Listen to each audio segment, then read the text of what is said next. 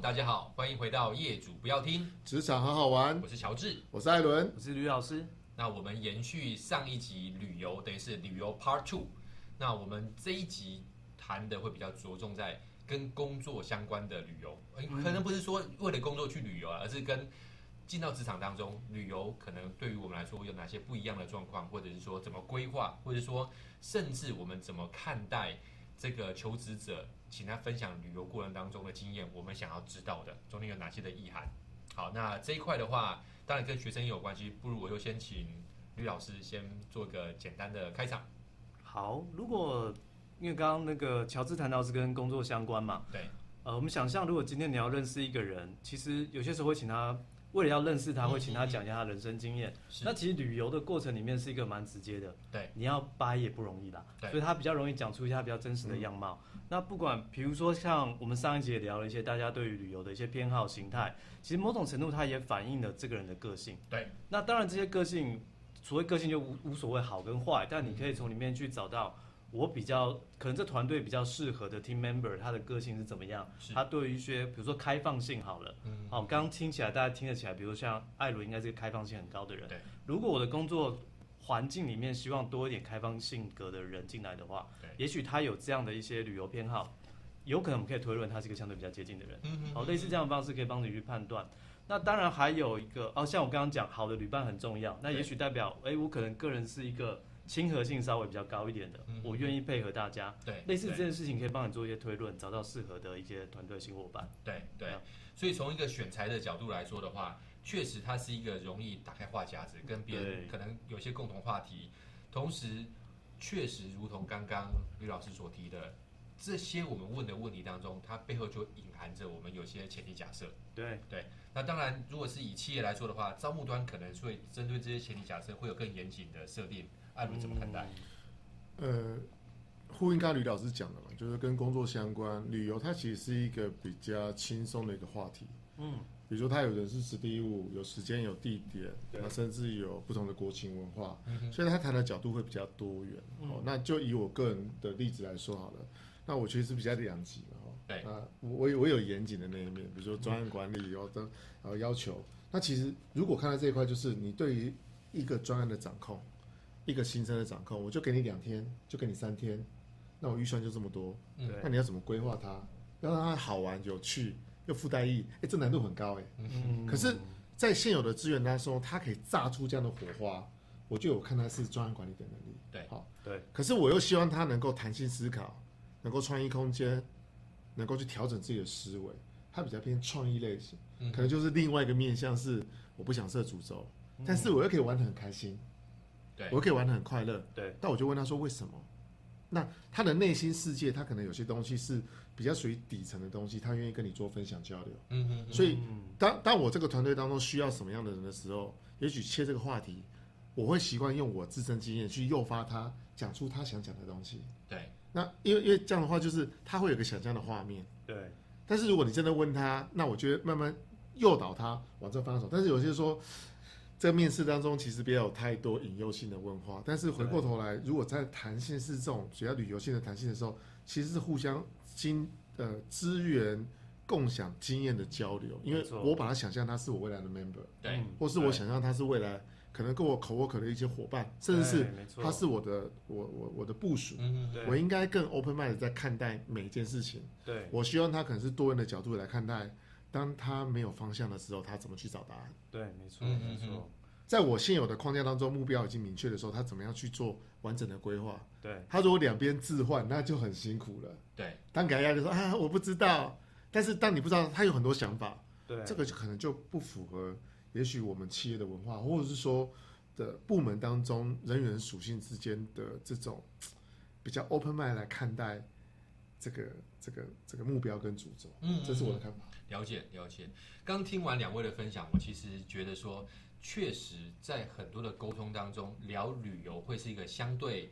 呃能够聊得很深入，而且比较中性的议题。对那特别我刚刚会会就会很深入意的想到是，譬如说假设我们在面谈的时候，有些时候我们会问，哎，你最近有没有看过什么样的书籍？但是以阅读来说的话，阅读其实是很个人的事情。对那其实对于面试官来说的话，假设他回答的是你还真的是没有涉及过的，没涉猎过的那本那本书书或那对个啊那个那个方向的话，你可能很难跟他有深入的对话，或能够去确定他念的深度。但旅游这件事情，其实基本上大部分人都会参与，甚至因为它的资讯量很大，那也也回应刚刚于老师讲的，他要造假的可能性相对比较低。对，因为以人资来说的话，我们在谈所谓的行为事例法，嗯那你你可能说啊，我去过日本，诶，然后你去过日本哪里？啊，地名讲不出来，那就有点尴 尬。亦或者是说，哎，我知道我去了，我去了哪国呀？我去了名古屋。哎，那名古屋你去了哪里？啊那怎么规划呢？那其实一步一步就会像刚刚艾伦所提到的是，哎，那他是怎么规划的？那当然，我们可能不会去确认说它行程合不合理是，那只是也会回答，就是说，那你是跟团去的，亦或是你是自助，还是说你用什么样的方式去？那我们可以多增加一个看人的面向，或是判断他是不是跟其他讲的内容其实是相关的。对。那我想要深入也问一下是，艾伦，如果是从专案管理的角度来说的话，你会建议我们怎么从哪几个面向去做一些匹配？旅游跟专案管理，比方说，呃，有些人会挑选旅行社，对，有些人会挑选自由行。嗯，当你在时间规定的时候，比如说一定有日期嘛，哦，对。假设我现在预计我八月要去旅游，那八月旅游不可能是八月才订饭店的，对，他一定是会先订机票、订饭店、订行程，看一下相关的东西。它是一个完整的 whole picture 的概念，嗯嗯嗯先从大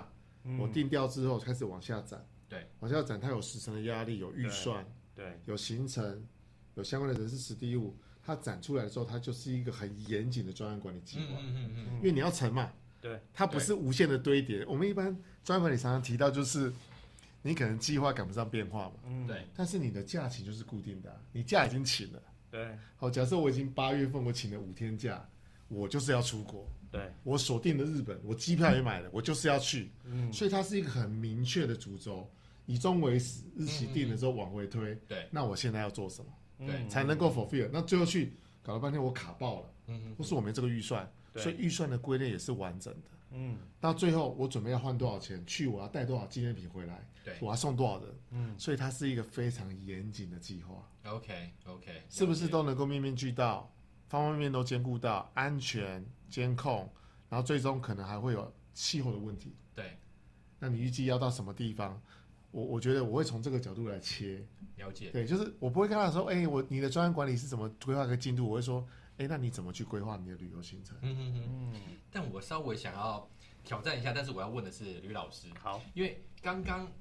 艾伦所讲的是说，哎，我很严谨的，或者说传统的中央管理，甚至甘特图，对不对？是它是对对这资源对投入这些都有。但我们确实发现，在年轻世代，特别我们之前讲过猫派狗派嘛，对，你啊解释。 ，OK OK，现在我们常常遇到或常常听到有些主管在分享的是，哎，我的有些 member 突然跟我说他要请假，为什么？因为他抢到联航的机票了，什么时候要出去？下礼拜三。哎，这种有吧？对不对？有有有有有听过有哎，我觉得这可能也是一种专案管理的方式，是这叫做敏捷敏捷式式专案管管理理，对对对不对对哎我突然有这个这个东西进来了，这个对专案进来了，或者这个需求进来了，我怎么很快速的哎去处理对它？他考验他老板的，对啊，老智板慧反应要快啊。那这段吕老师怎么看？呃，其实呼应我们应该是上一季吧，反正就上次录音的时候有聊到了一些主题，就是现在的主管你要理解，呃，年轻世代其实他们有这样的倾向，嗯而且比例越来越高。对啊，有些跟你关系不好，他也不告诉你他买到联行，他说不好意思我确诊了，啊对不对？各种方法他可以对嘛，五天嘛对不对刚好，对对对对，所以所以其实我觉得应该是主管本来就有这样的认知，有这样的 buffer，知道今天人力如果忽然短缺什么样情况，你该怎么处理。那更好是建立一个信任的机制，让对方也理解他这样做的话可能会造成哪些状态，所以他也会挑比较适当的时嗯嗯间嗯请假。以及把一些要请假的一些 backup 的 plan 要出来嘛，我们都聊过这些事情。对所以很接近的。那当然，我觉得我常在想，就是当你等到猫世代的这年轻人的主管阶层越来越多的时候，你就会看到以猫治猫嘛，对呃，猫猫主管他怎么怎么对待这些他的他的猫 member 们，那你就可以看到说啊，原来这样的方式可以大家要处理的很和谐，或是发现更不 work，所以大家大概猫的主管也会告诉猫的未来的主管们，你们以后要该怎么做，比较能够有一个让企业能够持续运作又不容易又不会让大家想旅游的时候很扫兴的一些机制就会慢慢出来了。了解了解对，我也想要知道是两位怎么看待？因为我们总是希望看好的面相，往正面去看嘛。对，那像这样的可能是猫世代的这些 member 们，你们觉得这样子的状况，我们先撇除掉什么冲动啦、或者是说没有大局观这种东西，我先不提，好嗯，不要给他们这种标签，而是他们有哪些萃取出来，我觉得其实是很棒的特质，跟这样的有这样状况的 member，他们合适什么样的领域，或者是合适什么样的工作形态？哦，这个这个题目有点大哈、哦，我我我我试着梳理一下哦，嗯因为就就顺着你刚才话题讲对，你说他下个礼拜就决定要出国了，没错，对，然后代表他的机动性跟变动性是强的。对啊，没错，那那对我而言，我我就会思考点是，那是不是呃现有的框架框住他，让他不愿意呃长时间在做预期的规划，所以我可能就会把它摆在短时间，比如说，也许他适合业务的角色，适合业务转期接单，嗯，或是去解决 issue，它可以创造短期的成效，而长期让说他可能会觉得说，好像这个这个这个长时间按照规则走，不是不是如他的预期。所以它的弹性跟呃对不确定性的变动性可能接是受度 OK 高的，嗯嗯，但但是我觉得这这是这是这个题目是一体两面的、啊。对，它对于变动性，它它变动性很高，它预期的，比如说，呃，它可以把风险降到最低，它抓到手的东西，它可以马上处理。对，但是回过头来，它的客户跟它的相关的 system 嗯或，是配合的厂商或 member，能不能这样灵活的去运用？对，或许这会是另外一个冲突点，嗯嗯嗯嗯，所以我会看待这两件事情。对。对，它是好的，是变动性 OK，它能够接受挑战，它灵活运用，很嗯，活。对但换个角度，它的 member 或它之间的一起 co-work 或上下游的这些客户能不能接受？他下个礼拜就不在了，嗯，好找不到人，对，所以我觉得这个是部门当中的管理需要有一些些的配套的调整。对，对，主管的心脏也要很强啊。嗯对，嗯对嗯，确实，我刚刚听到了，吕老师可以再补充啊，就是说嗯，我听到的是他可能很很愿意突破框架，嗯，对，或者说他对于这些呃应急的事情的处理很有一套。是，对，那他可能对于不确定性上的东西，他都是可以接受的，或者说他保持着很大的包容力、弹性。对对，，对，但坏处是，如果是以刚刚的 case 来说的话，他的跟人之间的沟通，通常我们讲，他应该就不是那种温良恭俭让的人，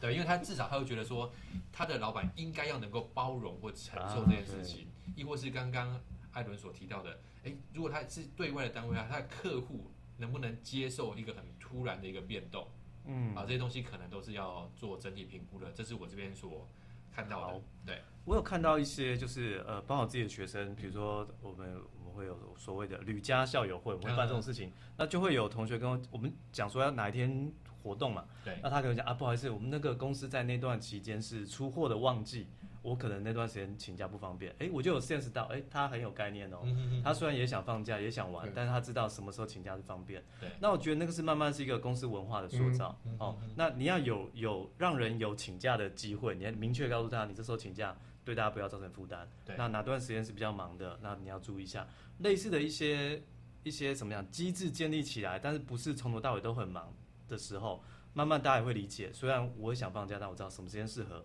那刚回到说，像这样的特质的人，他可以随时抓到一个空档，他就出去玩，对代表他的一个灵活性很高。那我觉得，哎、他就很适合救火队啊。嗯，今天有一些很临时的专案，那、甚至我现在脑袋没想法啊，丢给这家伙好像不错，对，各种疑难杂症他都可以搞定。定是。那您当然也要肯定他，然后多给他这样的工作，也要给他一个适合的框架。这种事情的时候，我们就会找他去。嗯然后他是一个很棒的、很棒的人，但你就不要把他绑在一个太哦 routine 的工作 上，因为他不是这样个性的，对他不会开心的。嗯，好，哦类似的，了解这个人，安排他适合的工作岗位，我觉得本来就是主管的一个一辈子都要学习的一个一个课程嘛。是了解了解。那相信各位听众也听得出来哦，同样针对旅游这个议题，或同样一一样是出去旅游，但是因为人的个性啊，或者每一个人的他的所要求的不一样，当然就会产生